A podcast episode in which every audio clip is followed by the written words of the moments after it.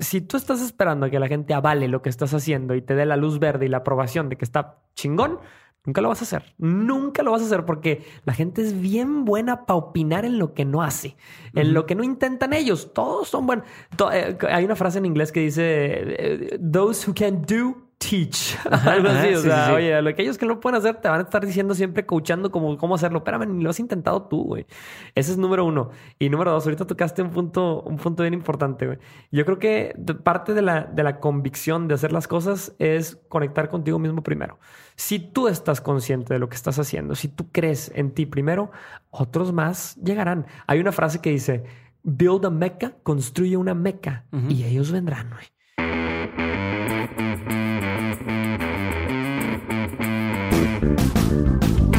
Hola, yo soy Diego Barrazas y esto es Dementes, el podcast en el que me dedico a tener conversaciones con aquellos que se han atrevido a desafiar el status quo y que todos los días toman acción para acercarse a cumplir sus sueños. Todo esto con la intención de desmenuzar sus experiencias y tratar de encontrar entre sus historias los aprendizajes, las herramientas, la inspiración y todo esto que necesitas tú para dar el siguiente paso en tu vida profesional y personal. En este episodio, Jorge Lozano H nos regala dos boletos para su conferencia en Monterrey, así que quédate al final del episodio si quieres saber cómo ganar. Además, si quieren rendir mucho más en su trabajo y descansar mejor, visiten nutrox.com y utilicen el código de descuento de Mentes para obtener un precio especial en su primera compra. N-O-O-T-R-O-X.com.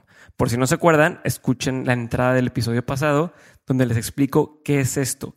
Y les adelanto que ya tenemos una página de YouTube, una, un perfil en YouTube donde van a poder encontrar el paso a paso de cómo hacer su propia tienda en línea usándonos a nosotros como ejemplo. Entonces, busquen en YouTube Nutrox y entren a nutrox.com para que aprendan mucho más de lo que les estoy hablando. Ahora sí, Déjenme les cuento un poquito sobre Jorge Lozano H, el invitado de hoy.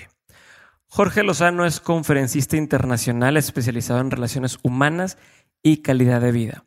Es licenciado en Relaciones Internacionales por el Instituto Tecnológico y de Estudios Superiores de Monterrey, mejor conocido como el TEC de Monterrey, y con estudios en Mercadotecnia por la Kellogg School of Management de Northwestern University en Chicago, Illinois. Jorge Lozano H conduce la sección El comentario de vida en Multimedios Televisión y en la cadena de Hits Radio. También transmite en Estados Unidos a más de 80 estaciones de radio por la cadena ALICM. Ha impartido conferencias a más de 50 mil personas en México y en los Estados Unidos. Por si fuera poco, ha capacitado fuerzas de venta en todo el país y ha logrado desarrollar un enfoque único y eficaz basado en la teoría del capital social. Sus consejos y estrategias están específicamente diseñadas para ayudarte a capitalizar todas tus relaciones sociales y llegar al máximo de tu potencial. En este episodio hablamos bastante sobre eso y platicamos también cosas que nunca ha contado antes en ninguna de sus redes. Así que les recomiendo mucho este episodio. A mí me hizo darme cuenta de bastantes cosas y quedé encantado con el resultado. Espero también les guste, así que aquí se los dejo, mi episodio con Jorge Lozano H.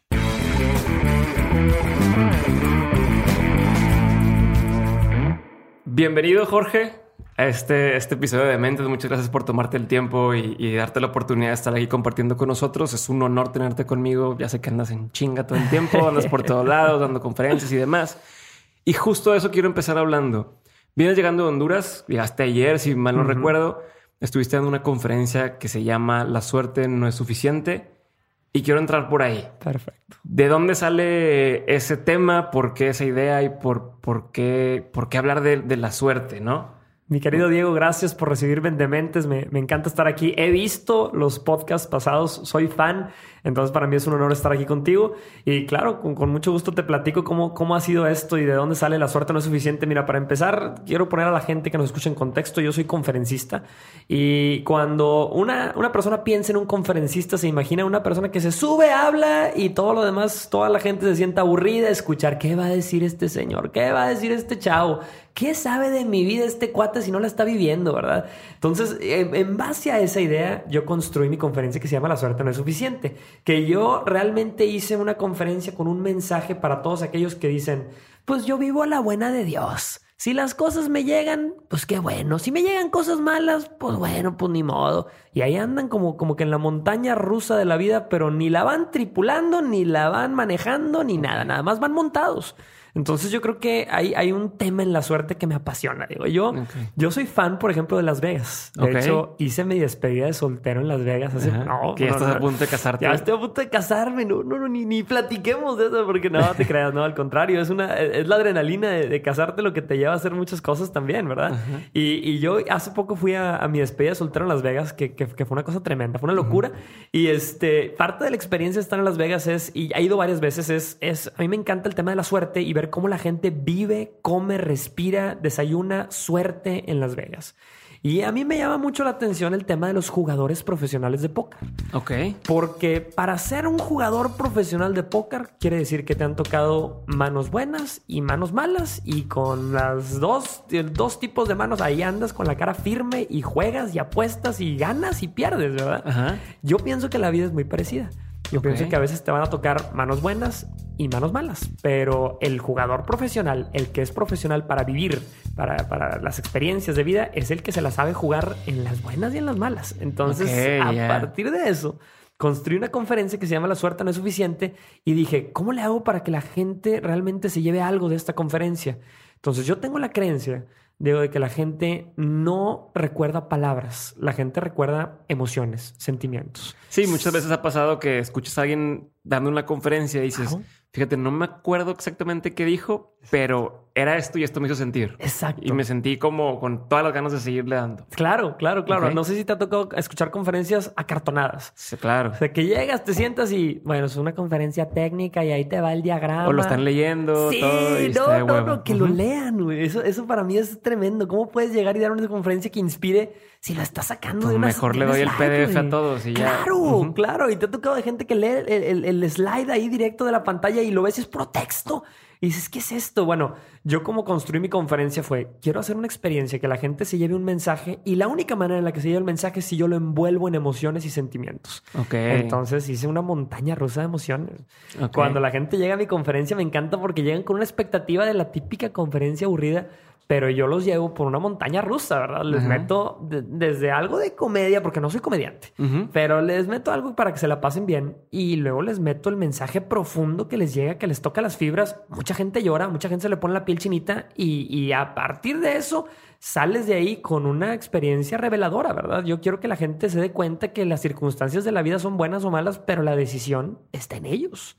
Qué y de eso se trata. No, y incluso ahorita que hablas de la, de la montaña rusa, muchas veces cuando no tienes un contraste entre algo positivo, pues no positivo y negativo, sino más bien un, un, sentimiento contra otro, no, no puedes darte cuenta. O sea, si todo el tiempo es feliz y todo está padre y todo es así, pues no, no te da tiempo de valorar claro. que estás feliz, ¿no? Entonces necesitas poder tener esos contrastes Claro. Dentro de tanto el, del, de la conferencia como de la vida. Sí, hablaba con, con Farid y decía eso. Dice, es que la gente no sabe, pero yo tengo un lado, eh, Farid Diek, no sé si lo, ubicas, y dice, este, yo tengo, la gente no va a saber, pero yo tengo un lado muy oscuro. O sea, yo tengo un, un, un, lado, eh, soy muy melancólico a veces, o, o, o, a veces estoy triste, pero dice, pero lo disfruto porque eso me da para poder ser tan positivo como soy en, en, en, en los videos, o ¿verdad? Porque es ese contraste de sé vivir las dos emociones, sé sentir ambas cosas y, y pues decir, yo decido qué hacer con esas emociones, ¿no? Claro, totalmente. Mira,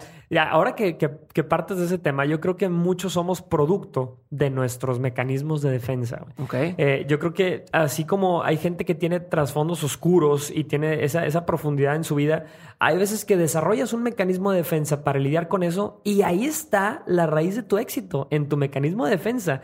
Y, y así como lo haces, por ejemplo, en el trabajo. Oye, hay mucha gente que era malísima para los números, malísima. De hecho, es un, es un ejemplo mío. Yo cuando entré a trabajar hace muchos años en una empresa, me contrataron para el área de finanzas. No sabía nada de finanzas. ¿Qué estudiaste? Yo estudié relaciones internacionales.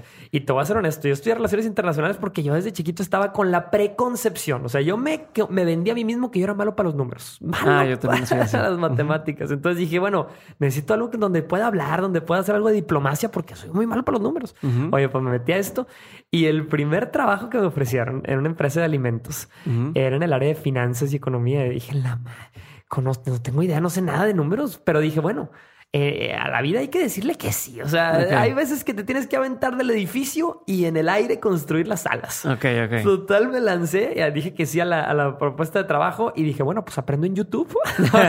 Lo que no pues aunque, aunque suene broma, creo que ya hay muchísima información más actualizada que en muchas universidades ahorita. Totalmente. Totalmente. Oye, pues me aventé los tutoriales de YouTube y dije, bueno, no, a lo mejor no soy bueno en, en, en los números, pero me voy a hacer bueno en Excel. Y si soy bueno en Excel, pues de alguna manera puedo compensar por esa falta que tengo de, análisis numérico. Oye, pues me hice muy bueno en Excel. Entonces empecé a, rotar por varios puestos de la empresa y a crecer gracias a mi dominio del Excel y a que también tenía el dominio de la palabra. Bueno, así me pasó en la vida también. Yo cuando estaba chiquito, yo era el niño más feo de la escuela. Pero no tenía, no tenía, así que tú dijeras, oye, tenía muchos amigos este niño. No, nada. Y, yo desarrollé un mecanismo de defensa, una personalidad que me hizo, que me hizo ser lo que soy hoy y que me hizo una persona muy social, que, que, que, que yo estoy, me enfoqué mucho en hacerme de amigos a tal grado que ahora me hago de audiencias. ¿Sí ok, ok. Sí, sí, sí, no, me queda clarísimo. Y justo eso que estás hablando ahorita del trabajo y demás. ¿Te consideras o, cómo le llamas a lo que haces? Vamos para entrar en ese, tema. ¿Cómo le llamas a lo que haces? Me gusta, mira.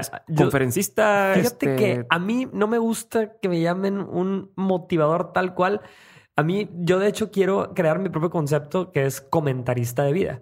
Yo soy un así como hay comentaristas deportivos que te avientan toda la narrativa. Bueno, así soy yo. Yo, yo soy tal cual un comentarista de vida y por eso mi, sección se llama El Comentario de Vida y en, televisión y tengo un programa de radio que se llama El Comentario de Vida también. Y, la gente que me sigue y la gente que me opina, con yo los llamo los comentaristas porque siento que ser un motivador en estos tiempos y, realmente decirle a alguien la fórmula del éxito es como decirle a alguien, oye, pues, ¿cómo convertir el, agua en oro? Pues, no, oye, no sabes, hermano. El y para cada quien es diferente. Es tan subjetivo que si yo te doy mi fórmula, tú me vas a decir, no, hombre, esa fórmula está imbarata, hombre, yo no quiero otra. ¿Estás de acuerdo conmigo? Claro, de acuerdo. Sí, no, cada quien, y aparte cada quien cómo definen éxito y entonces empiezas a entrar una serie de cosas que, que pues ahora sí nunca acabas y nunca le vas a poder dar en el, en el clavo. Entonces, como bien lo dices, este, eres comentarista de vida, ¿no? Así es. ¿Cómo llegaste a, esto? Me imagino que gente que está escuchando, en, México al menos, conocen a tu tío, César Lozano, el doctor César Lozano. Es muy famoso, muy conocido, eh, tiene ya años, años haciendo esto. Y imagino que mucha gente que escucha va a decir, no, pues es que la tuvo bien fácil. Si su tío pues ya se dedica a, dar conferencias y salir en tele y demás, pues este cuate de seguro ni batalló y, y, lo vio bien fácil. Quiero saber qué hay detrás de esto, cómo, cómo fue realmente tu, tu historia, cómo se fue dando, cómo entraste, dices que trabajabas en un área de finanzas, en una empresa, cómo hiciste ese switch a esto y, y cómo es, porque imagino que sin saber, ahorita que me quiero que me platiques, aunque la gente piense que es fácil, creo que se vuelve más complicado porque tienes una vara muy alta a la que debes de brincar y entonces y entrar hay un rechazo de no, no es que quieres ser como él y, y, no. Entonces, ¿Cómo fue para ti esto? Totalmente. Acabas de, tocar un tema y mucha gente me pregunta esto porque, para empezar, mucha gente piensa que, el doctor César Lozano es mi papá. Bueno, es hermano de mi papá.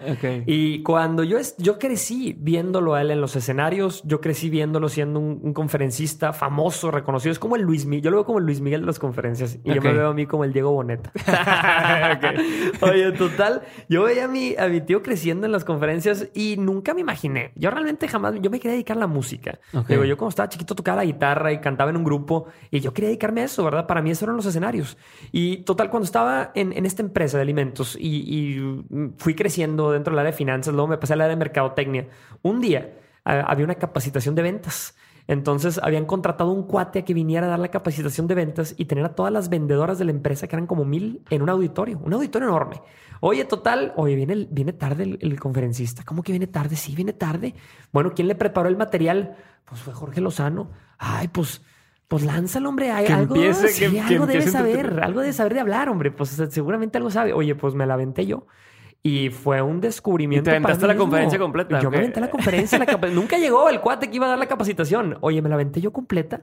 Y de repente veía a las señoras que estaban ahí entretenidísimas escuchándome y al final se les quedó todo. Y dije, oye, pues a lo mejor esto es lo mío. A lo mejor el hecho de haber crecido viendo a mi tío algo desarrolló en mí y más todas las experiencias que he pasado en mi vida me han preparado para esto. Y claro que al principio no te la crees. O sea, tú al principio, como, como, como cuando tienes una idea, una, un, como una iluminación, dices, híjole, se me hace que lo es, pero no estoy seguro. Fui pasando por, por los años y cuando me di cuenta que era esto, me entró unas ganas de renunciar a mi trabajo. Digo, Así de, bye. de renunciar y empezar a hacer esto de cero. Y cuando me decidí a, entrarle verdaderamente en serio, todavía trabajaba en esta empresa y fui a tocar la puerta de las televisoras.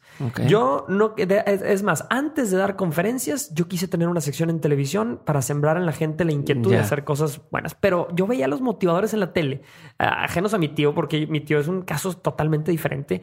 Los motivadores tradicionales siempre eran de, y es que si piensas que puedes volar, puedes volar y es que sí, la fe mueve montañas y es lo único que necesitas. Yo, yo creo que necesitas algo más, compadre. O sea, sí, necesitas trabajar para, para, para llegar a algo, ¿no? No nada más esperar a, como dices, volvemos al, tema de, la entrada. Bueno, pero bueno, entonces... Y seguramente para ti también has visto cómo hay gente que piensa que los cielos son azules y el pasto es verde y así es la vida. No, hay veces que los pastos son falsos y los pastos son grises también y se queman con el sol.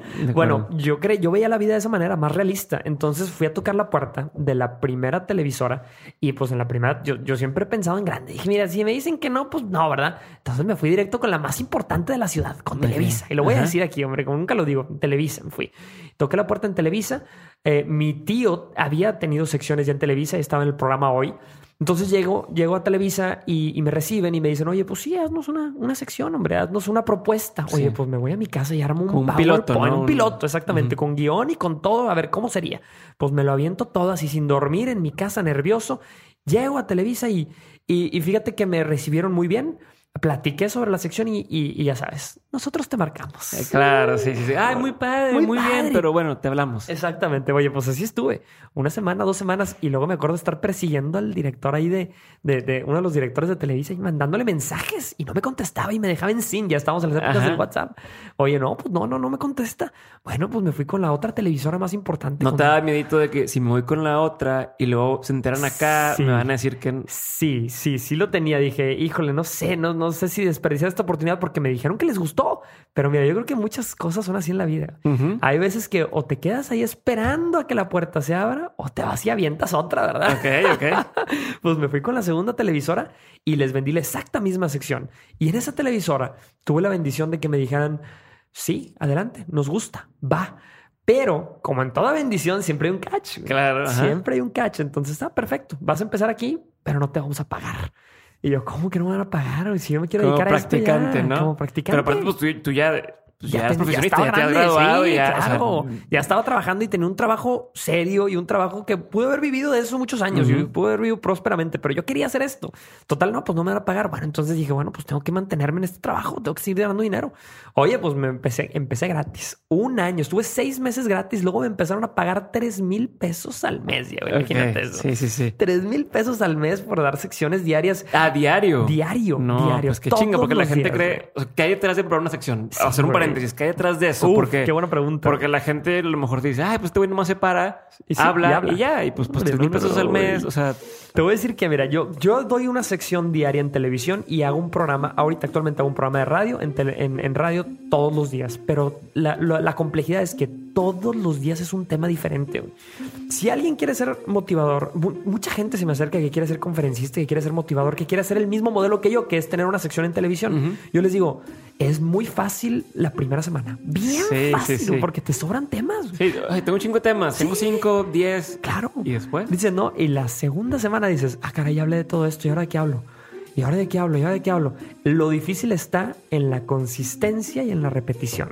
O sea, en hacer un tema diferente todos los días involucra desvelos, involucra que un día tuviste una fiesta y tienes que hablar de algo al día siguiente y ya te acabaste tus temas y busca inspiración y de qué vas a hablar y tiene que ser algo fuerte, algo que le llegue, que mueva corazones. Y hay un deadline. Hay un deadline. O sea, no puedes de que, ah, eso es que dejamos lo pateo para mejor mañana y hoy no, ya valió madre. Si no, Exacto. Si no lo haces tú, nadie lo va a hacer. O sea, esa es, esa es la adrenalina. Y eso empezó hace 3, 4 años. Pero mira, yo le quiero dejar a la gente que cuando realmente quieres, cuando realmente tienes la convicción y la pasión, mira, no importa que al principio no te paguen, no importa que te paguen poco, no importa que sean desvelos y que, y que tu, tu mente se queme de estar pensando qué vas a hacer para sacarlo adelante. sale. Llevo ya, creo que cuatro años al aire, todos los días con una sección diferente, Wow. todos los días con un tema nuevo, con algo novedoso, con algo que, de que está en las redes sociales. La gente lo puede ver y si me busca, como Jorge Lozano H, va a encontrar que tengo cientos, miles de temas al aire, ¿verdad? Y en YouTube hay un chingo de Sí, videos claro, y todo. Total, en esta, en, en, en- Y si te pagan tres mil pesos. Tres mil Y estabas pesos. en lo otro. Sí, oye, pues empiezo, tres mil pesos. Y luego a la, des- en- después, en el segundo semestre de ese primer año, me dicen, oye, Jorge, pues nos está gustando. Pero bueno, pues te vamos a pagar ahora cuatro mil pesos, pero vas a tener que conducir los noticieros del fin de semana. Y yo, ¿cómo? O sea, más chamba Más y, chamba y, y mil, pesos. ¿Cómo? No, vas a empezar al aire, vas a entrar al aire sábado a las 8 de la mañana y domingo a las 7 de la mañana. Ah, domingo, güey. Hijo, Adiós, ahí- vida social. Sí, adiós vida social. Oye, llegaba de las bodas, imagínate, y dormía en el canal y, y- y mi novia ahí, ¿cómo que te vas a ir temprano? ¿Cómo que te tienes que ir? Jorge? Pues ya me tengo que ir, mi amor, tengo que estar al aire mañana. ¿Cómo? Y la gente, tus amigos, Sí, oye, claro. ¿cómo, cómo te vas, güey, tan temprano? Si está empezando. Oye, pues bueno, así me iba temprano porque estaba clavado. Dije, yo quiero esto, güey, y tiene un costo. Y, el y costo quiero es hacer este. un, paréntesis también ahí. Échale. La gente de tu oficina, o sea, ¿qué pasó cuando te empezaron a ver? O si se dieron cuenta de, oye, este güey está haciendo esto en la tele. ¿Cómo fueron las críticas? O, o- o qué, qué pasó, güey? Qué buena quiero, quiero, pregunta. quiero también saber esa parte de la historia. Qué buena pregunta, qué buena pregunta. Fíjate que nadie nunca me ha preguntado eso, porque mucha gente me ve ahorita y me escucha ahorita, pero así no empecé. Cuando empiezas en televisión, cuando empiezas a hacer lo que te gusta, no eres bueno. Simplemente no eres bueno y, y empiezas tú mismo a dudar de, oye, ¿realmente será esto lo mío? Yo aventé las primeras secciones, todavía las veo en YouTube porque ahí Y están. güey. pena, y güey. me da pena, te lo juro, lo veo y digo, híjole, ¿cómo me dejaron hacer esto al aire? Claro. No puede ser, güey. Y la gente de mi oficina al principio decían, oye, te vi en la tele, güey, sí, que no sé qué. Y empezaba, eh, escuchaba la, la plática y yo decía, estoy seguro que hay crítica. Sí, que me están madreando en Estoy mis seguro espaldas, que me pero... están madreando, exactamente. Pero mira, digo, tengo que seguirle, güey, tengo que seguirle porque yo siento que ahí hay algo.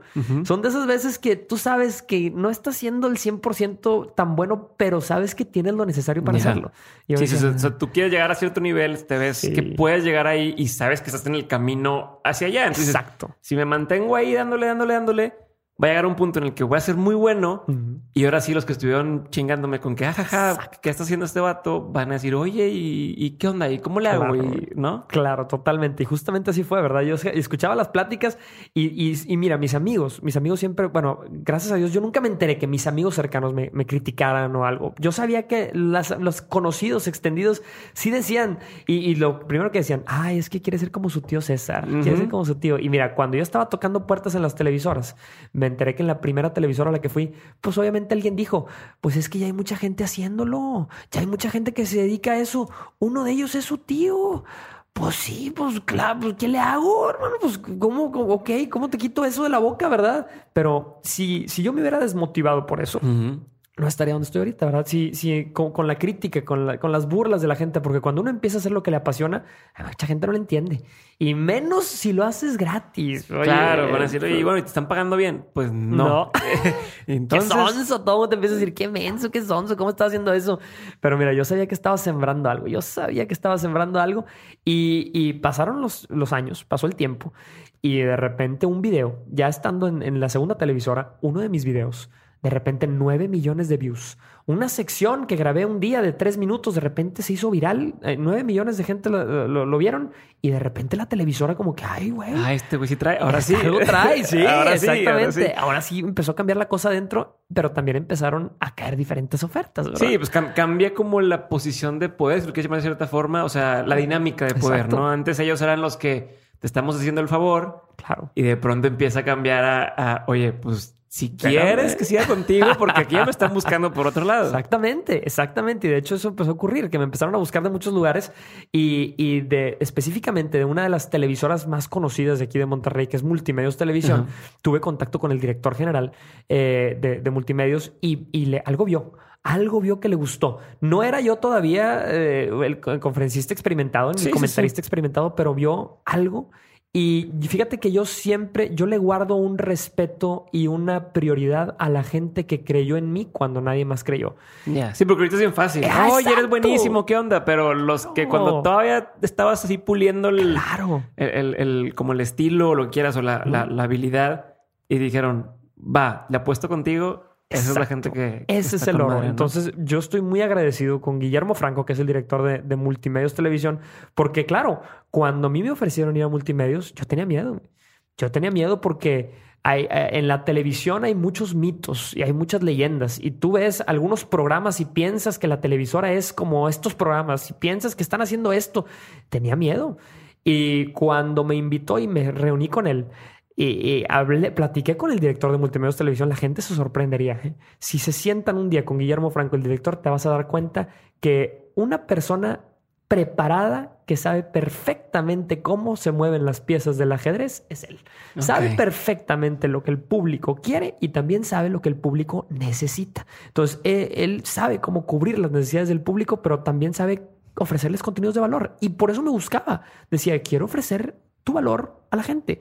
Y sabía, dice, tu lugar no está conduciendo un noticiero, porque yo puedo contratar a quien sea para que hable. Sí, para que lea la nota. Exacto, exacto. Entonces eso no tiene un valor agregado. Digo, que si tiene, ya hablando de sí, claro, la forma de, hacerlo y demás, pero pero en tu habilidad, que tu caso era este de cómo transmito una idea y cómo, cómo fabrico un, un, pues un, concepto y, lo, lo, hago digerible para las personas, pues el noticiero no, no se iba a dar. Hay gente que es mucho más buena que yo leyendo y que es mucho más buena que yo conduciendo, pero la manera en la que yo escribo es lo que me dio el edge. Entonces Guillermo lo vio y nadie más lo vio. En ese entonces la gente me buscaba para conducciones, me buscaron para un noticiero nacional, eh, que de hecho fue una de las mejores decisiones que tomé el no haberlo hecho. Yo estaba entre la propuesta de, de, Multimedios Televisión y una propuesta nacional de conducir un noticiero en todo México por Azteca 13, prime time a la hora de la tarde. o sea, es una, para la gente que escucha de fuera, eso es una, es como el pues como la meca del, de los, conductores, de, televisión, porque estás en, en,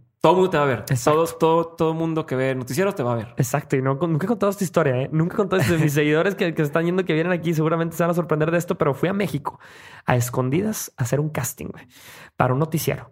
Estuve en el casting y me fue muy bien. Y me ofrecieron, me hicieron la oferta. Pero cuando vi el noticiero que iba, que iba a conducir allá, dije, híjole, güey, son puras muertes, puros asesinatos. Qué cabrón. Puras notas rojas, duras, gachas, güey. Es pura negatividad. dije, realmente no puedo sembrar esto en la gente si yo soy una persona que busca motivar y sembrar algo bueno. Entonces, Guillermo Franco de Multimedios me dijo, mira, yo te doy la oportunidad de hacer lo que tú sabes hacer. Lo mejor que sabes hacer, ven a hacerlo con nosotros. Y aparte estaba yo en mi televisor ese, Ese pedo que has de decir es lo mejor que yo creo que, que muchos pasamos por alto por querer tener un trabajo a lo mejor muy bien pagado y demás necesitas encontrar a la gente que te dé la oportunidad de hacer lo que tú quieres hacer, lo que tú crees que es bueno. Güey. Exacto. digo, yo lo viví cuando estoy trabajando eh, en Nexo Banregio, donde yo tengo un jefe, Pedro Luis, que ya todo el mundo está escuchando de él mil veces y ya en datos que siempre lo menciona. Pero este güey, lo que hizo muy bien y con él, Enrique Cisneros hizo muy bien fue, te doy la libertad de que hagas lo que lo que tú eres bueno. O sea, yo te estoy pidiendo a ti que vengas a aportarme lo que tú eres bueno. Y entonces es cuando la gente destaca más y a fin de cuentas, si tu interés personal está alineado con el interés de la empresa, salen cosas chingonas. Y entonces es, dame libertad. Claro, cuando haces lo que te apasiona, la vida es una... Eh, eres bueno en lo que te apasiona. Cuando haces lo que te mantiene, güey. Exacto. Nada más ejecutas, nada más estás ahí haciendo. No, y te lleva a un camino que no es... como dices? Si, te hubieras sido por el de las noticias, ahí seguirías como conductor de noticias. Y, con la duda de qué hubiera pasado. Exacto, güey. ¿Qué hubiera pasado si me hubiera dedicado a lo que me apasiona? Entonces yo estoy con este... Con, con Guillermo estoy, no, no sabes, agradecido porque me ayudó a encontrar y me dio la libertad de encontrarme, güey. Cuando yo me cambio de televisora y empiezo en esta televisora con el miedo que tenía, me doy cuenta de que era una tontería de miedo, güey. Me doy cuenta de que estaba pensando chiquito y no estaba pensando en grande. Y veo y me, me, topo con una televisora primermundista, con donde todos son profesionales, donde hasta los camarógrafos están haciendo su trabajo con una sonrisa. Y mira, yo juzgo, yo juzgo los restaurantes, por ejemplo, los que voy. Yo digo, si la persona que me atiende en el restaurante me atiende con una sonrisa, estoy seguro que la persona que está preparando mi comida lo está haciendo con la misma atención a detalle, güey. Con una sonrisa también y sé que mi comida va a saber rica. Sí, hay como síntomas. Si ves que, el que te abre la puerta está de malas o que si ves que el que limpia o lo que el, que sea algo anda ahí mal. Claro. Es un síntoma de que hay algo más atrás que no, no está bien. Exacto. Cuando yo llego a esta televisora, de repente todo me cuadra toda la gente está feliz, toda la gente parece que está haciendo las cosas feliz y empiezo a hacer las cosas yo feliz, como me apasiona. Y algo se desató en mí, güey. Algo se desató en mí que lo que antes eran un video de 9 millones de views se convirtió en 2, en 3, en 4, en 5 y en conferencias y en presentaciones en vivo y empecé a hacer giras nacionales y de repente ahorita vengo llegando de Honduras y estoy viviendo mi sueño y estoy haciendo lo que me apasiona cuando empecé y nadie creía en mí. Güey. Entonces, cabrón, güey. me acuerdo de la gente que cree, güey, y se me pone la piel chinita, te lo juro, de, la- de las pocas personas y creo que una de las, yo creo que la, la primera persona en creer en mí fue mi madre. Si mi madre no hubiera creído, nadie hubiera creído. Mi padre creía, pero no Eh, quiero decir que, que, dudaba, ajá. pero, pero creía, ¿verdad? Y la gente alrededor de mis amigos, pues creían entre comillas, ¿verdad? Sí. Pero mi madre era la única que decía, hijo, dale, te vas a caer, te vas a tropezar y a lo mejor se van a reír, pero tú dale, cabrón. Qué chingón. Estamos aquí. Qué chingón. Y algo que, que, que se me hizo, se me hace clave de lo que me contaste ahorita, que a lo mejor no sé si, si, lo, si me lo platicaste conscientemente o no, pero es el tema del video. O sea, tú estabas trabajando gratis o, o- o con muy poca paga al principio. Sí. Sin embargo, estabas subiendo el contenido a redes. Sí. Y entonces, a pesar de que, de que no había un retorno, por así decirlo, monetario en el momento, estabas construyendo una marca detrás. Entonces, si, si, si tú no hubieras apro- aprovechado esa oportunidad para tú estar subiendo tus cosas a YouTube o estar subiendo contenido y demás, no hubieras despegado, o sea, no hubiera forma de medirlo, no hubiera forma de darte cuenta, Claro, no hubiera pasado nada, ¿no? Entonces, Claro. creo que eso es algo súper importante, que aunque estés haciendo, oye, es que estoy de practicante de diseño gráfico en una empresa o esto Ujú. tal, eso puede ser una oportunidad para tú empezar a, a- a proyectar tu portafolio, a que la gente te vea, te conozca. Y si ese es tu mejor trabajo, no importa que sea en un lugar chico y, y lo potencializas con las redes sociales, que es lo que todos tenemos ahora acceso, Claro. Puedes despegar bien cabrón, ¿no? Que hay 100%, mil ejemplos de, de gente que lo ha logrado así. Acabas de tocar un punto clave porque mucha gente nos clavamos en los views y en los likes. Yo Ah. tengo un cuarto de los likes que muchos de los conferencistas más eh, reconocidos, pero me va mucho mejor que a muchos de ellos. Mucha gente dice, es que si no tengo los views y es que si no tengo los likes, oye, es la plataforma, hermano. Siembra el contenido y tú no sabes quién va a tomar esos views. A mí, obviamente, yo tengo de mis 250 mil likes que tengo actualmente en mi Facebook, te digo, tú ves personajes que tienen un millón, que tienen un millón y medio. Pero de esos 250 mil yo tengo gente que me contrata para conferencias, tengo Aeroméxico que me patrocina y tengo no sé qué, y me llevan y me y traigo y yo capitalizo esos 250 mil. Hay mucha gente que se clava y dice, es que si no tengo un millón no la voy a armar. No, hombre, hermano, si tus 250... A ver, necesitas, no, necesitas una persona ¡Uno! que sea el que tomó una decisión ¡Claro! y que, y que te dé la oportunidad. 100%. No necesitas un millón, necesitas una persona que diga, Una persona. oye, ¿sabes qué? Me interesa para que vengas a dar esta conferencia, me interesa para darte este patrocinio, me interesa, Claro, ¿no? claro, totalmente, 100%. O sea, yo, yo le digo a la gente, no se claven con los likes, no se claven con los views, porque necesitas nada más los correctos, no la cantidad. Exacto. Y aparte, sumándole a eso, y algo que tú también dijiste es, Ujú. no te puedes esperar a, pues de aquí a que alguien me descubra o de aquí a que este, alguien me ofrezca algo, pues tienes que salir a buscarlo, ¿no? Hablábamos de, de- de abrir las puertas, de, oye, si esta puerta no, Sí, pues, no se está abriendo, pues voy y hago un hueco en otra, en otra pared. Entonces, ¿cómo le has hecho tú? Y ahora sí hablando del tema, por, por decirlo, eh, laboral o profesional de- Claro. de tu carrera. ¿Cómo le has hecho tú para ir buscando esas oportunidades o como para ir este, tocando puertas? ¿Qué, qué, qué se te ocurre que pudiera hacer la gente que está en una situación similar? Me encanta, muy, buena- muy buena pregunta. Chécate, por ejemplo, te voy a dar una- una- un ejemplo bien sencillo. Yo cuando, cuando no tenía nada, no tenía una plataforma, no tenía nada, yo tenía la, la costumbre de mandar mails. Yo mandaba 50 mails diarios a televisoras en todas partes de México, a todas partes del mundo, para que alguien me diera una oportunidad, güey. No cayó por ahí, nunca cayó por ahí una oportunidad. Oye, yo buscaba agencias de management. Oye, por favor, que alguien me maneje para, que ven- para vender más conferencias, para estar en todos lados. No cayó por ahí nunca, güey. Pero, pero, eso me dio la herramienta para saber por dónde llegar, güey. O sea, el hecho de estar yo pensando cómo voy a llegar a más gente me abrió la posibilidad de encontrar a la gente que me está ayudando el día de hoy, güey. O sea, de investigar. Y yo siempre lo digo en mis conferencias. Hay veces que los caminos equivocados te llevan a destinos perfectos, güey. Entonces, el gran problema que yo veo en la gente es que llegan a una puerta y hay alguien afuera sentado que les dice, no toques, güey, no hay nadie, no te van a abrir, güey, está bien difícil, güey, o sea, no la vas a hacer, hay mucha gente haciéndolo y la mayoría de nosotros le creemos, le decimos, es cierto, este güey ya lo intentó, no pudo, pues vámonos de regreso. Entonces yo ya me acostumbré a tocar todas y cada una de las puertas de mil. Claro. Una va a abrir, pero va a ser la correcta, güey. No, incluso si no abriera en ese momento, Claro. nunca sabes más adelante si te conviene regresar. O sea, ya hiciste como ese primer contacto y de pronto cambia la situación y, y, Claro. oye, fíjate, ¿te acuerdas que, que me marcaste una vez y me dije que no podíamos? Bueno, ya podemos. ¿Qué Sí, onda? Sí, ¿No? 100%. Y eso me ha pasado pasa. mucho. Me, me busca, por ejemplo, yo busqué a gente para dar conferencias y de repente cuando se dan cuenta de ya quién soy ahorita, no quién soy, más bien lo que estoy haciendo ahorita, ahora sí lo quieren.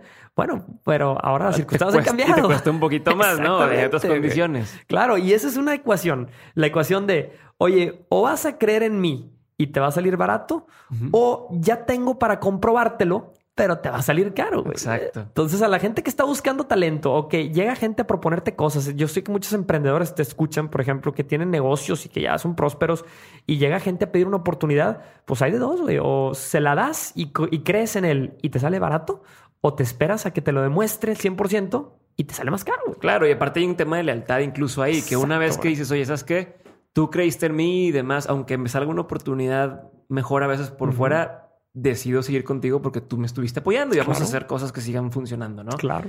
Yo Qué lo que estoy haciendo el día de hoy junto, justo con las televisoras con las que trabajo y la gente con la que trabajo ahorita es la gente que me apoyó al principio. Ahorita tendría, podría tener los medios para irme con otras, con otras empresas o con, con- con empresas más grandes, pero yo me voy a quedar con esta porque yo quiero crecer y que ellos crezcan conmigo. Exacto, creces con, van creciendo en conjunto, ¿no? Exactamente. Me voy a cambiar un poquito de tema. Échale. Quiero, tengo una duda porque es algo que a mí también me toca dar conferencias de vez en cuando Ajá. y, y me preguntan mucho esto y quiero saber si te pasa a ti. Te Claro. dicen, oye, todavía te pones nervioso Hijo, qué antes de empezar una conferencia. Te voy a ser honesto. Sí, sí me pongo Yo también, pero quería saber si tú sí Sí. te ponías o no. Y te voy a decir que hay una, hay una gran diferencia. Cuando no me pongo nervioso, no me va muy bien. Cuando Ok. no me pongo nervioso, la gente no se conecta tanto como cuando sí estoy nervioso. Porque cuando estoy nervioso, sé que voy a tocar fibras, sé que voy a hacer algo que la gente se va a salir de su asiento. Y eso quiere decir que eso es lo que está buscando la gente. La gente busca emociones, conectar.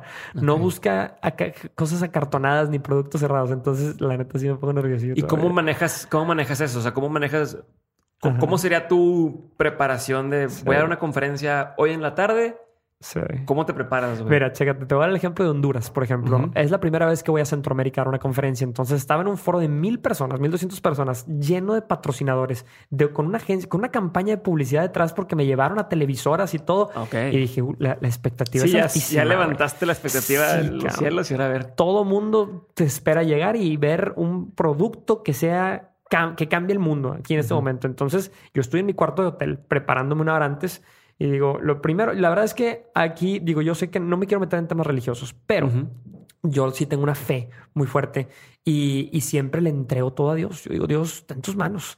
El mensaje que voy a sembrar aquí está en tus manos. Sea bueno, no llegue a quien tenga que llegar, pero está en tus manos. Entonces yo, cuando entro a dar una conferencia, mi primera preparación es, mira, ¿sabes qué? Tengo que relajarme. Tengo que relajarme. Oye, yo sé que hay una expectativa muy alta, yo sé que esperan que cambie la vida de todos aquí, pero el mensaje que yo traigo es este y va a tocar a quien, quien tenga que tocar. Habrá de, de los mil, tocará a tres y esos tres van a hacer algo increíble. Qué bueno. Y si no, mira, ni modo, no puedo hacer más. Yo he aprendido a relajarme. Antes quería controlar todos los detallitos de una conferencia, todos los detallitos de una, que nada falle, que nada me falle, que no me equivoque, que no se me olvide decir esto porque la conferencia falló.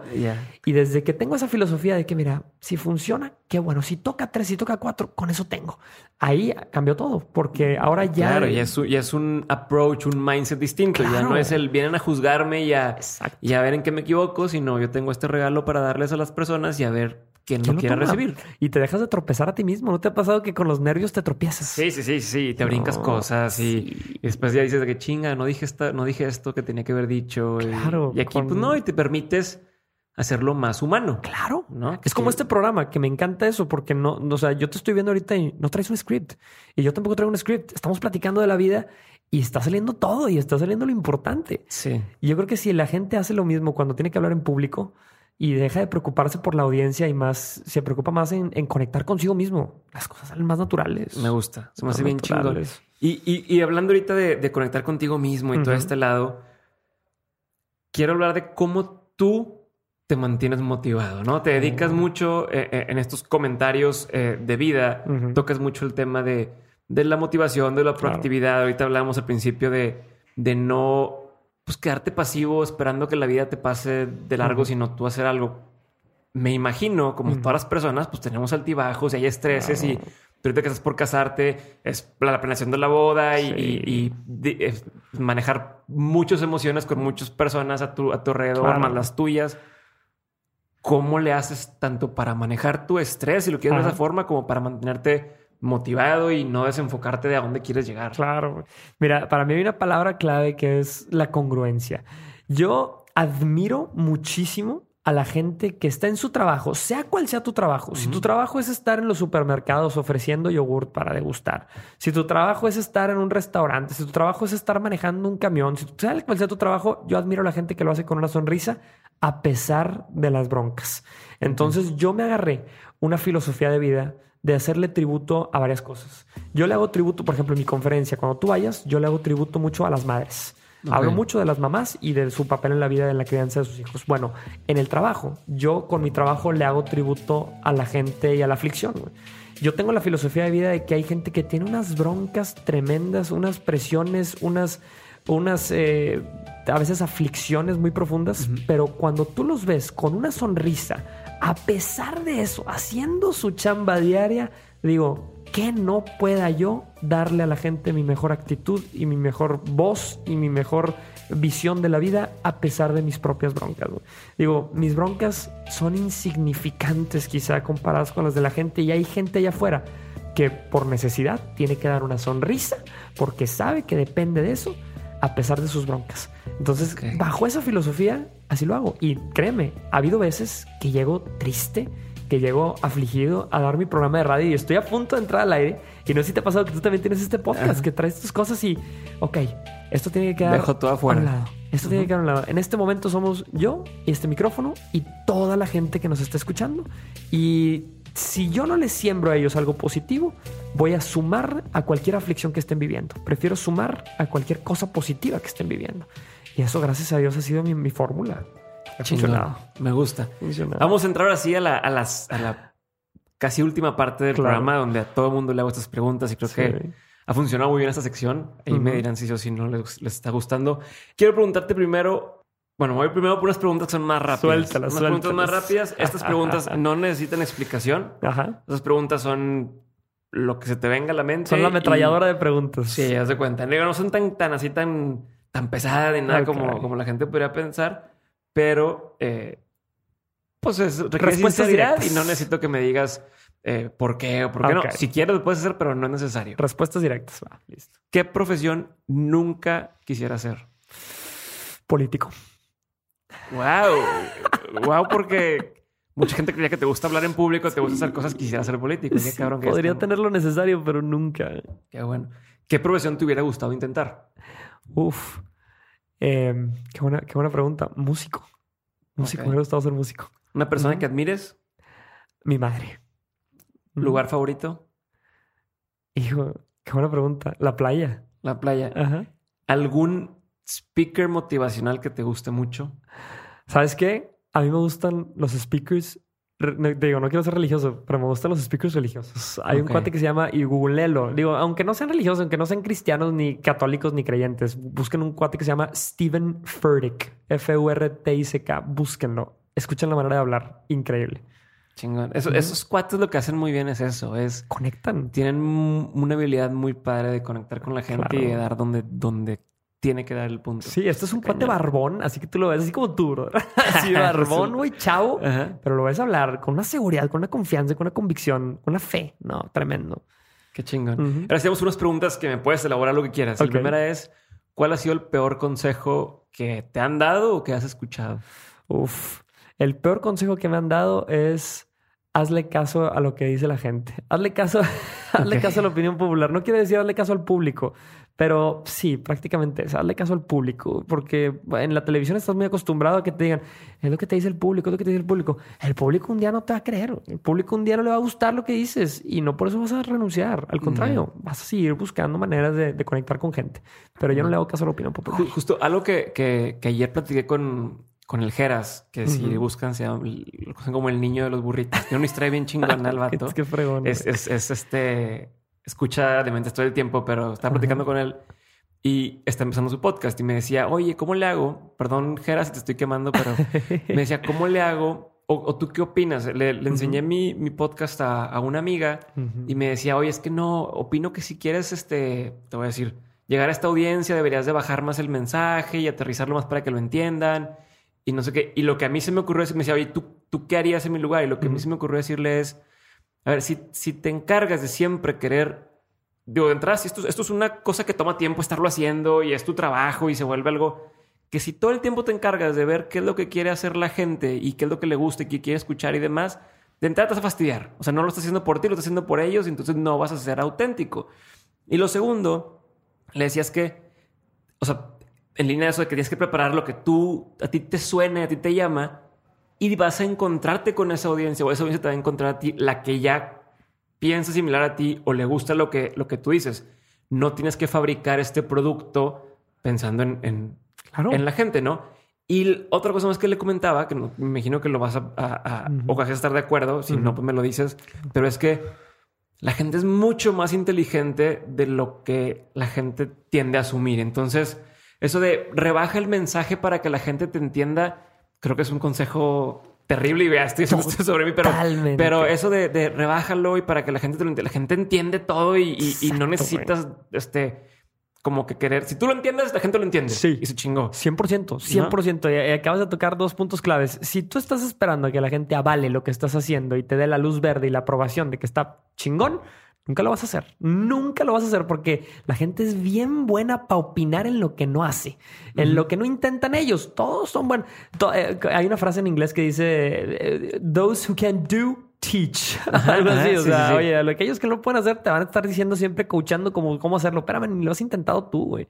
Ese es número uno. Y número dos, ahorita tocaste un punto, un punto bien importante, güey. Yo creo que parte de la, de la convicción de hacer las cosas es, digo, aparte de que dejar a un lado quien, a la gente que te diga que no, es conectar contigo mismo primero.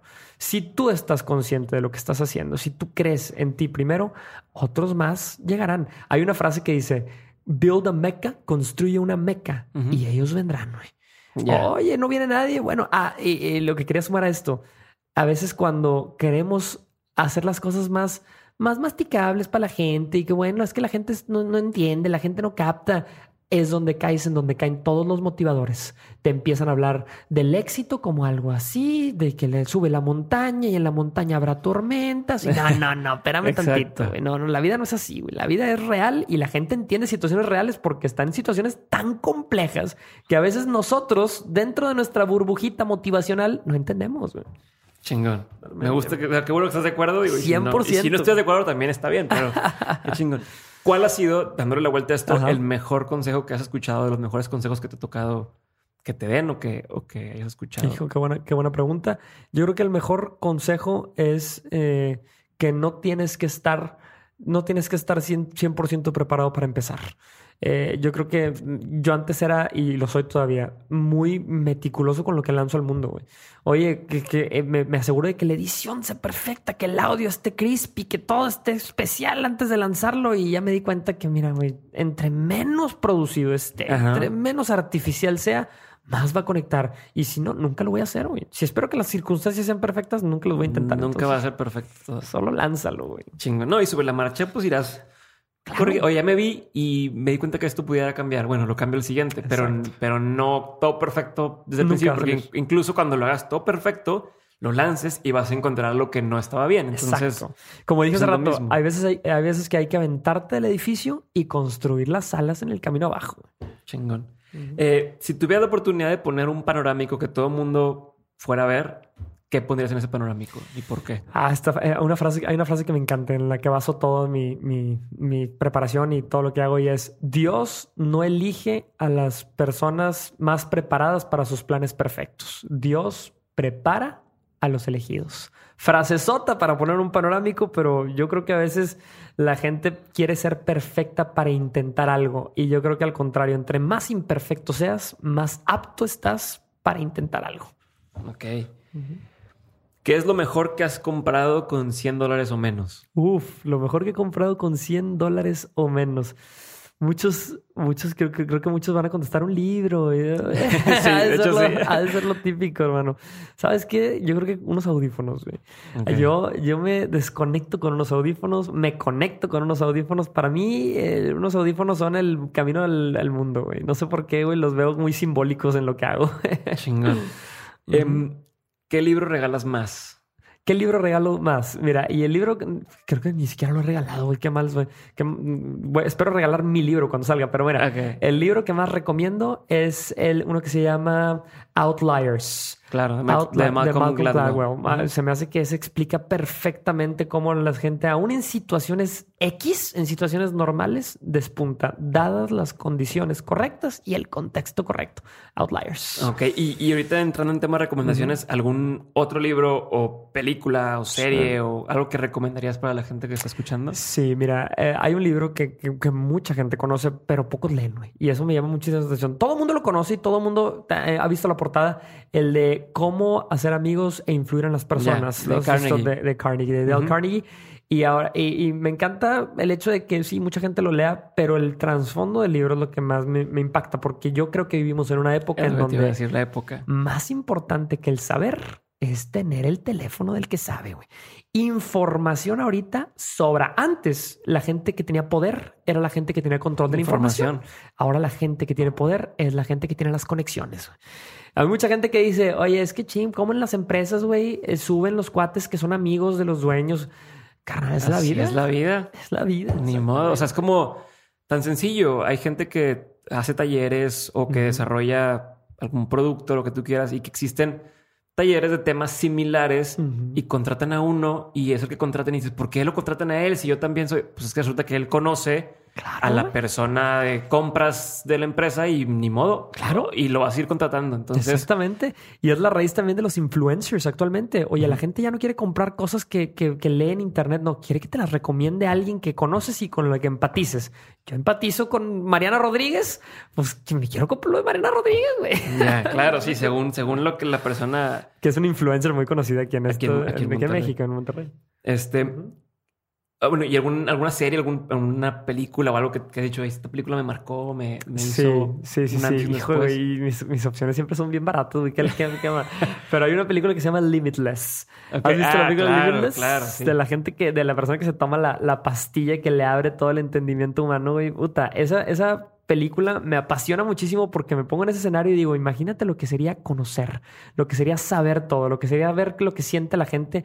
Siento que ese es el poder más Está, está como- absoluto de, de, de hecho, de ahí nace las pastillas que, el Nutrox, no sé si te Claro, de los claro. nutrópicos, Ajá, lo que tenemos de empresa tiene que ver con eso. No es a nivel claro. farmacéutico. Ni- mind- es- mindfulness pills. así como exacto. que Te ayudan a estar súper enfocado, pero ya me Buenísimo. estoy yendo por una, una tangente. Eh, ¿Qué opinión tienes que poca gente comparte contigo?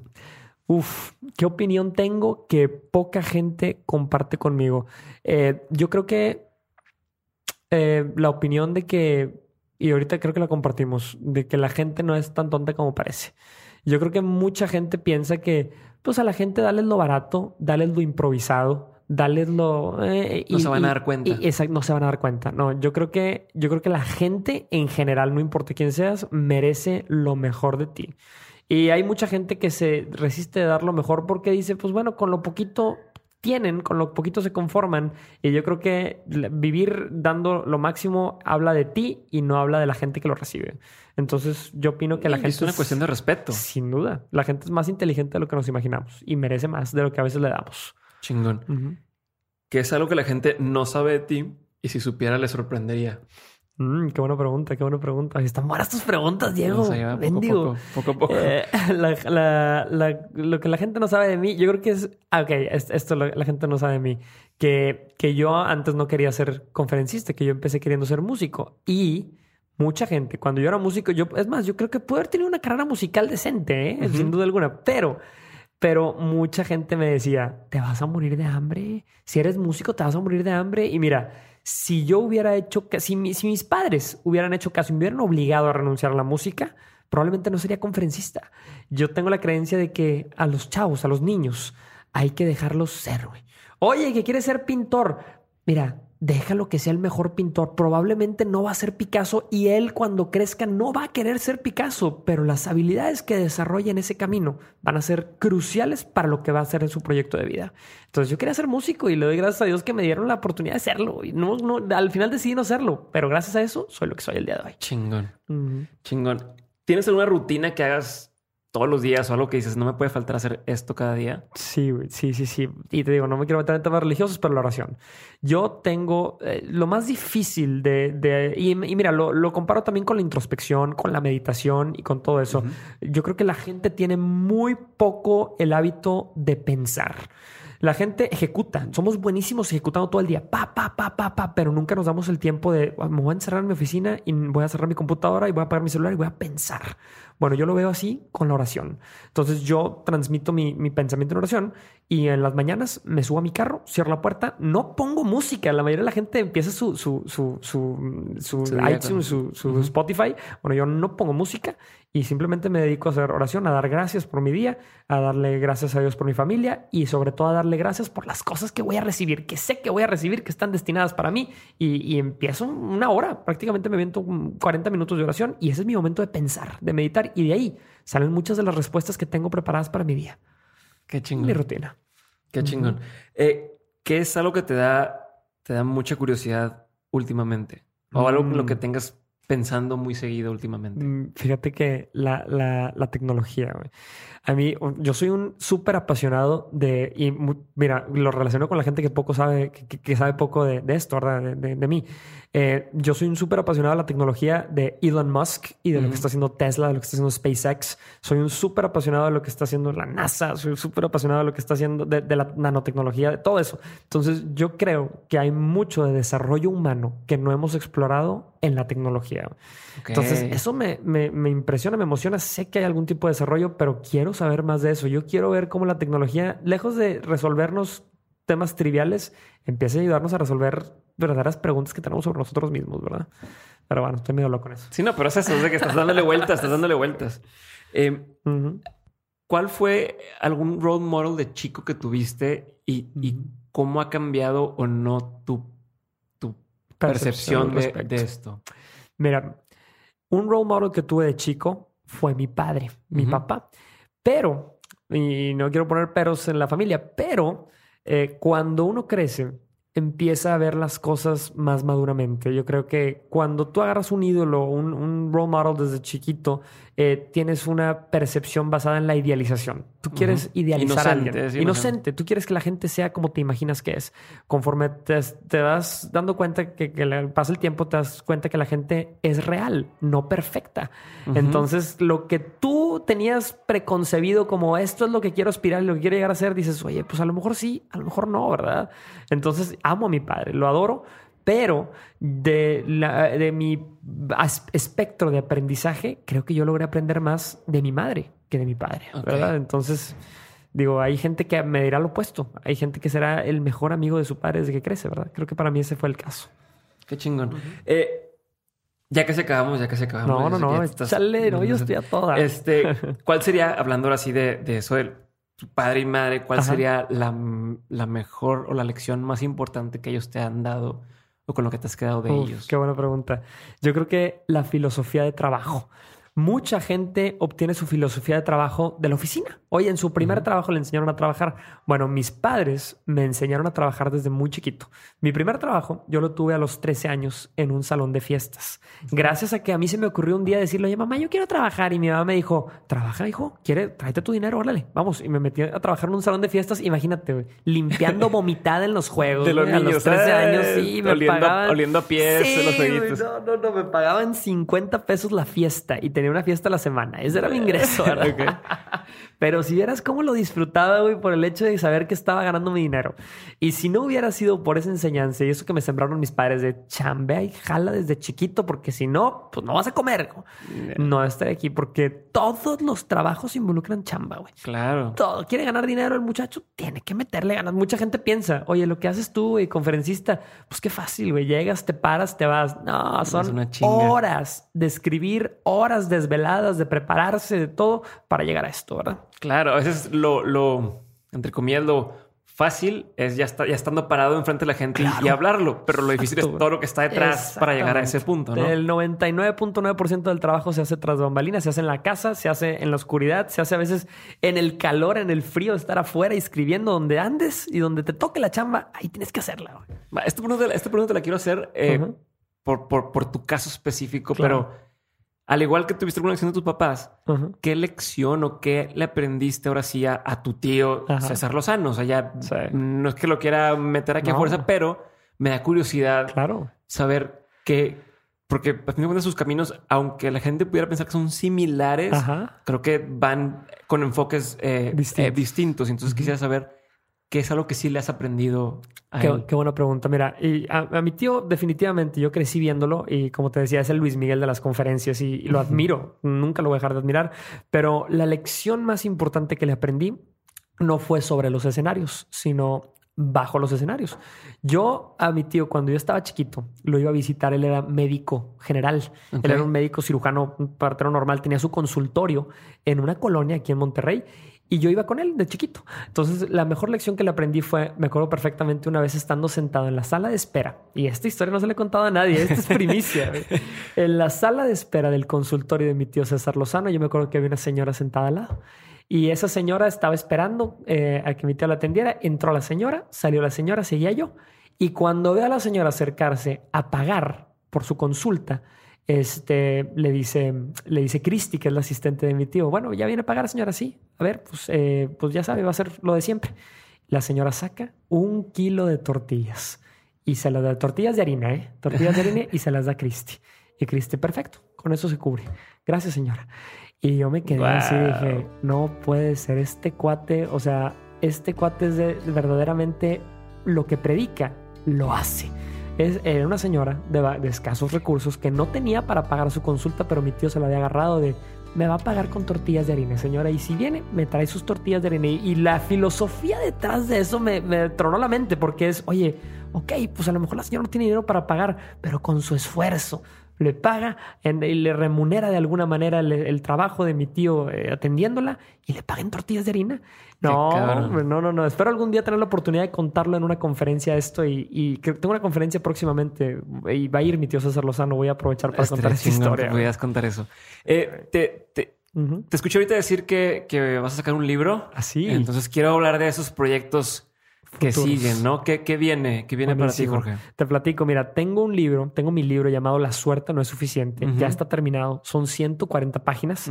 Ahorita estamos, de hecho, en la negociación con las editoriales a ver este, quién lo va a sacar, quién lo va a distribuir. Y yo lo que le estoy pidiendo a las editoriales es, yo no quiero hacerme millonario un libro, yo quiero que esté en todos lados. Entonces, mi idea es sacar un libro muy próximamente. De hecho, ya, ya tenemos más o menos un tentativo de que esperemos que sea este año cuando lo produzcamos y lo empecemos a distribuir, pero quiero que llegue a todos lados. El libro se va a La suerte no es suficiente y es el nombre de mi conferencia. De hecho, tengo una conferencia ya en próximos días este, aquí en, en Monterrey. Me voy a presentar en Monterrey y en Torreón. Y esta es una conferencia. Yo generalmente yo hago muchas conferencias privadas para empresas. Pocas veces tengo la oportunidad de yo hacer mi conferencia con mi producción, con mis escenarios, con mi todo. Y esta va a ser la primera que hago. El 21 de septiembre me presento en Monterrey en el Auditorio San Pedro. De hecho, los boletos ya están en Ticketmaster y los precios están súper accesibles porque eso pedí. Yo dije, quiero que sea accesible para que la gente vaya.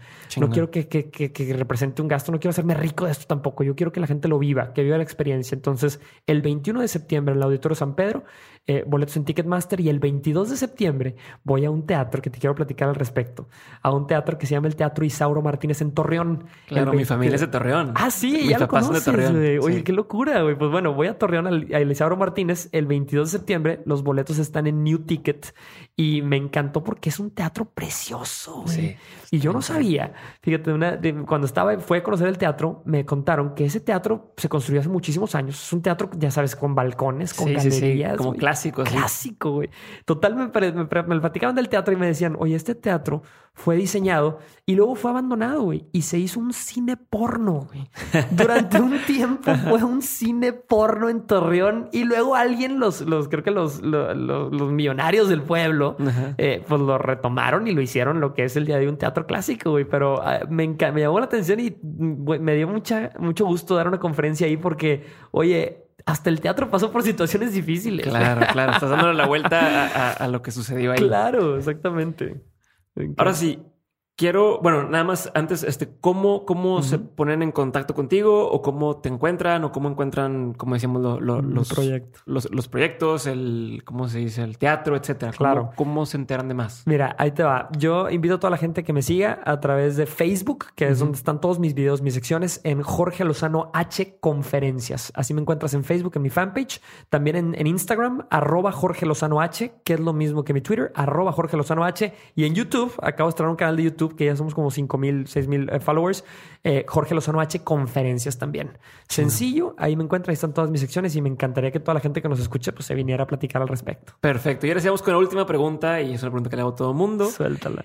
Ya la gente espera, espera esta parte del, podcast siempre y es eh, si, si te pones a pensar en retrospectiva, todo lo que has vivido en lo profesional, en lo personal, incluso en tus relaciones con, las personas y demás. ¿Qué serían tres cosas que has aprendido en estos años, tres lecciones de vida y que no quisieras que se te olvidaran nunca? Buenísima pregunta. Mira, yo creo que la primera y la más importante es que la aflicción es la mejor maestra. En mi conferencia realmente yo desnudo mi alma y cuento de cosas personales y entre ellas están el divorcio de mis padres, está mi, experiencia con el bullying, están veces, las veces que nadie creyó en mí y si no hubiera sido por eso, no sería quien soy hoy. Esa es yo creo que la primera. La segunda lección de vida más importante es, eh, creo que la fuente de todo conocimiento, la fuente de toda prosperidad, de toda paz está en la gente. Yo creo que lo más, más importante que, que creer en uno mismo es a veces también creer en los demás. Porque si tú crees en los demás, empoderas a otros y cuando empoderas a la gente y la gente a tu alrededor es poderosa, creer en ti es mucho más fácil. Ok. Ok, entonces yo creo que esa sería la segunda, cree en ti y cree en los demás. Y, y la tercera, eh, yo creo que la tercera es, mira, no te rindas, persevera, aunque la puerta no se abra. Cuando una puerta se abre, otras dos se abren después de esa. Entonces, si la primera puerta que abres con, con el primer sí que obtengas, otros dos o tres sí se van a desencadenar. Me encanta, y me encanta ese último que dices, güey, porque yo siempre pensé eso mismo, como, como estoy acumulando y lo veía como si fuera energía potencial y energía cinética, ¿no? Entonces yo decía, eh, dedícate ahorita que todavía no tienes la edad o las credenciales o demás para que te abran puertas a generar esta energía potencial, ¿no? Tienes energía en potencia, estás así construyendo, construyendo, aprendiendo, eh, desarrollando tus habilidades y demás. Para cuando llegue el punto en que te digan, arranca, tengas un chingo de energía acumulada para poder dar con todo. Y entonces va eso mismo, ¿no? Cuando te abren una puerta, y vienen todas, y vienen todas, y vienen todas. Y, y, quiero, quiero, quiero complementar esa filosofía porque es totalmente cierto, güey. Todo empieza a dar vueltas al, al, grado de que está a punto de explotar tu proyecto y se genera algo que se llama momentum. El momentum quiere decir que una fuerza será constante a menos que otra fuerza igual o más poderosa se le oponga, güey. Pero cuando traes tanto acumulado, tanta experiencia, tantos nos, tanta aflicción, güey, tantos momentos difíciles acumulados y ya estás tan explotando, truenas una puerta y otras cinco y no hay nada que te vaya a detener después de eso. Generas momentum. Qué chingón, Jorge. Así la dejamos. Muchas gracias. Gracias a ti, hermano. Muchas gracias a todos los de Dementes.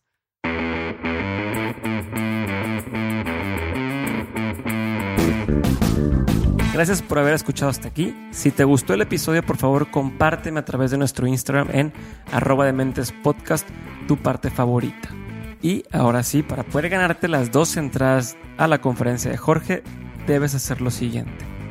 Número uno, seguir a Jorge Lozano H en Instagram. Así lo encuentras, Jorge Lozano H.